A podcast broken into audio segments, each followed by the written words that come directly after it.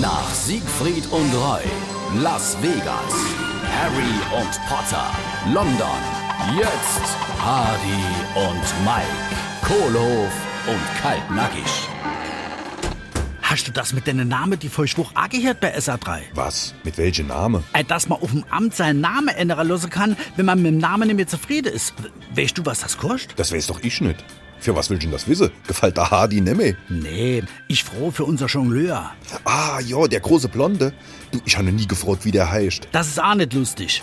Der arme Teufel heißt doch wirklich Klaus Bledmann. Und wie will er jetzt heißen? Ey, Dieter. Hardy und Mike, Kohlhof und Kaltnackig.